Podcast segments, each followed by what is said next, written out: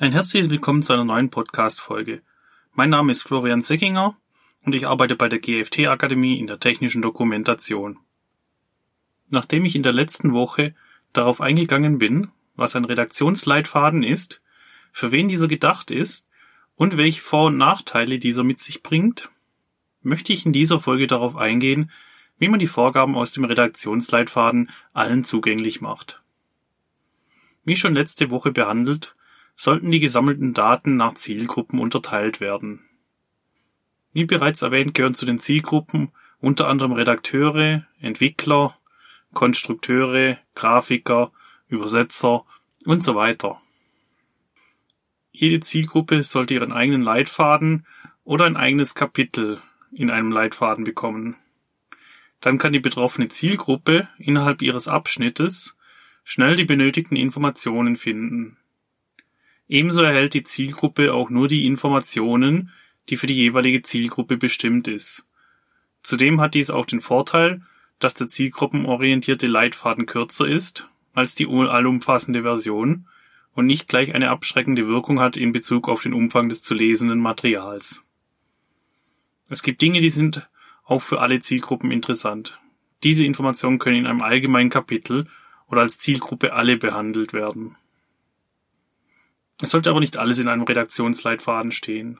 Da ein großer Benutzerkreis diesen zur Verfügung steht, sollten keine vertraulichen Informationen oder Betriebsgeheimnisse darin stehen. Die Frage ist nun, welche Zielgruppe sollte welche Informationen erhalten. Beginnen wir doch mit den Informationen, die jedermann zugänglich sein sollten. Eine kurze Beschreibung des Unternehmens mit den verfügbaren Produkten und Auflistung aller Informationsprodukte wie Anleitungen kann allen zugänglich sein. Genauso eine Übersicht der Dokumentationsabteilung mit Ansprechpartnern, Zuständigkeiten und Telefonnummern. Weiterhin sollte der Geltungsbereich des Leitfadens im allgemeinen Bereich beschrieben sein, der aussagt, welcher Abschnitt für welche Zielgruppe gedacht ist. Regelungen, die das gesamte Unternehmen betreffen, wie Vorgaben zu der Zusammenarbeit mit Lieferanten, Corporate Identity Richtlinien, Layout und Stilvorgaben zu Verträgen und, und so weiter, sind ebenfalls in solch einem Teil, allgemeinen Teil von Nutzen. Nach diesem Kapitel 1, welches für alle Benutzer gedacht ist, sind die weiteren Kapitel nach Zielgruppen aufgebaut. In diesen Abschnitten gibt es bestimmte Vorgaben, die an die jeweilige Zielgruppe angepasst ist. Beginnen wir bei der für die technischen Dokumentation wichtigsten Zielgruppe, die Redakteure. Der technische Redakteur benötigt Informationen zu Regelungen, die die gesamte Dokumentationsabteilung betreffen. Dazu zählen unter anderem Konventionen zu Schreibweisen oder Schreibstile, Regelungen zur Dokumentationsfreigabe und dem Übersetzungsablauf.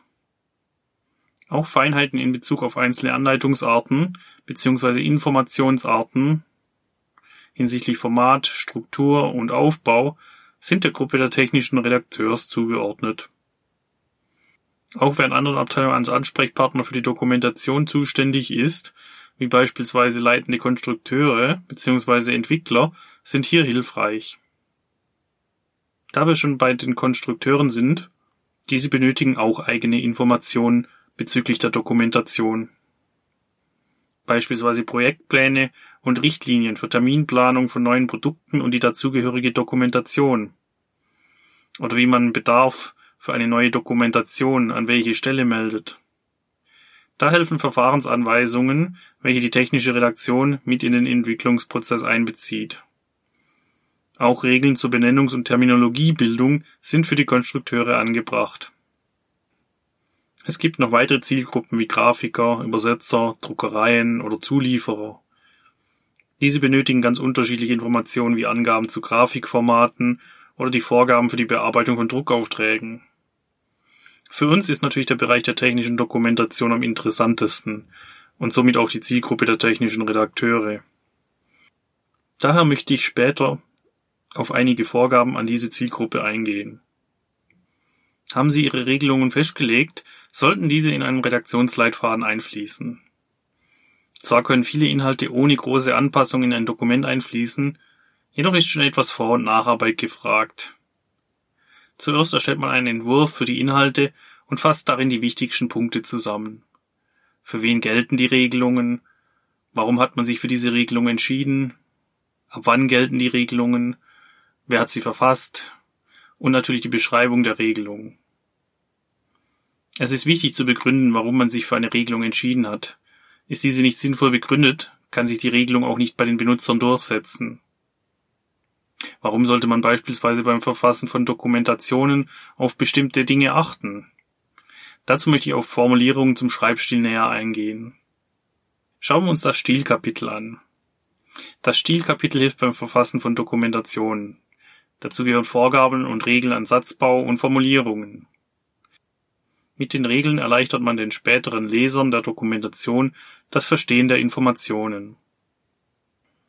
Ein paar Regeln, die eine bessere Verständlichkeit in die technische Dokumentation bringen, führe ich hier nachfolgend auf.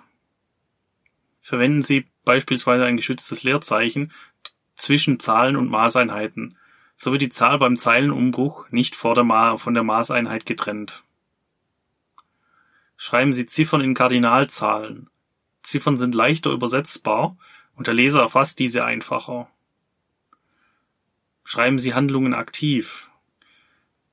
Das spricht den Benutzer an. Ausdrücke wie der Druck muss am Ventil eingestellt werden, sprechen den Benutzer nicht an und er fühlt sich nicht zuständig, diese Handlung dann auch durchzuführen.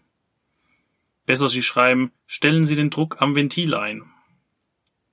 Achten Sie auf Wörter, deren Bedeutung nicht klar zuzuordnen sind. Ausdrücke wie regelmäßig oder ab und zu sind beispielsweise keine präzise Zeitangaben. Vermeiden Sie es, ganze Sätze oder größere Satzteile in Klammern zu setzen. Das verleitet den Leser sonst zum Überlesen. Schreiben Sie Ihre Handlung nicht wie ein Telegramm. Beispiel hierfür falsch Warnschild abgefallen, wieder anbringen. Eine bessere Formulierung wäre, sollte ein Warnschild an der Maschine abfallen, ist dieses sofort wieder anzubringen. Überfrachten Sie Ihre Sätze nicht mit Handlungen. Nur eine Handlungsanweisung pro Satz. Das sichert die Verständlichkeit der Anweisungen. Mit solchen Regeln für die Texterstellung erleichtern Sie dem Anwender das Verstehen. Dieser möchte schnell und eindeutig an die notwendigen Informationen kommen. Beim Zusammenschreiben der Regelungen in den Redaktionsleitfaden kann man auch ein paar Regeln befolgen. Ich fasse hier einige kurz zusammen, die beim Entwurf sehr hilfreich sind. Dem Leser kurz und verständlich das bieten, was er braucht, und zwar so kurz wie möglich. Denken Sie an den Nutzer, schreiben Sie kurze Sätze. Verfassen Sie Ihre Überschriften zu dem darunter vorkommenden Text. Die Überschrift stimmt den Nutzer auf den Text darunter ein. Ist Ihr Redaktionsleitfaden fertig, schauen Sie mit einem Tag Abstand nochmal darüber. Womöglich finden sich noch Verbesserungsmöglichkeiten. Vier Augen sehen mehr wie zwei. Lassen Sie von jemand anderem den Text lesen, bevor Sie einen Redaktionsleitfaden herausgeben. Lassen Sie eine Handlungsanweisung von jemand anderem durchführen. Ihr verfasster Redaktionsleitfaden ist brauchbar, wenn der Handelnde zum gewünschten Ziel kommt. Bringen Sie Ihren Redaktionsleitfaden dann an die Benutzer, entweder in Papierform oder digital. Die digitale Variante ist sicher die elegantere Form. Eine Suche erleichtert das Finden von den gewünschten Informationen und die digitale Version kann mit zusätzlichen digitalen Verweisen wie Hyperlinks ausgestattet sein. Auch nach der Einführung benötigt der Redaktionsleitfaden weiterhin Pflege. Aktualisierungen müssen eingepflegt oder Fehler behoben werden. Auch muss geschaut werden, wie der Leitfaden ankommt. Halten sich die meisten daran? Der Mensch ist schließlich ein Gewohnheitstier und trennt sich nur schwer von alten Vorgehensweisen. Er benötigt Zeit, bis die Regelungen bei allen angekommen sind. Die erste Fassung des Redaktionsleitfaden wird auch sicher nicht von 100 Prozent der Mitarbeiter angenommen. Die Möglichkeit, Verbesserungen anzuregen, sollte deswegen auch gewährleistet sein. Wir sind am Ende dieser Podcast-Folge angekommen. Ich hoffe, Ihnen hat diese Episode gefallen.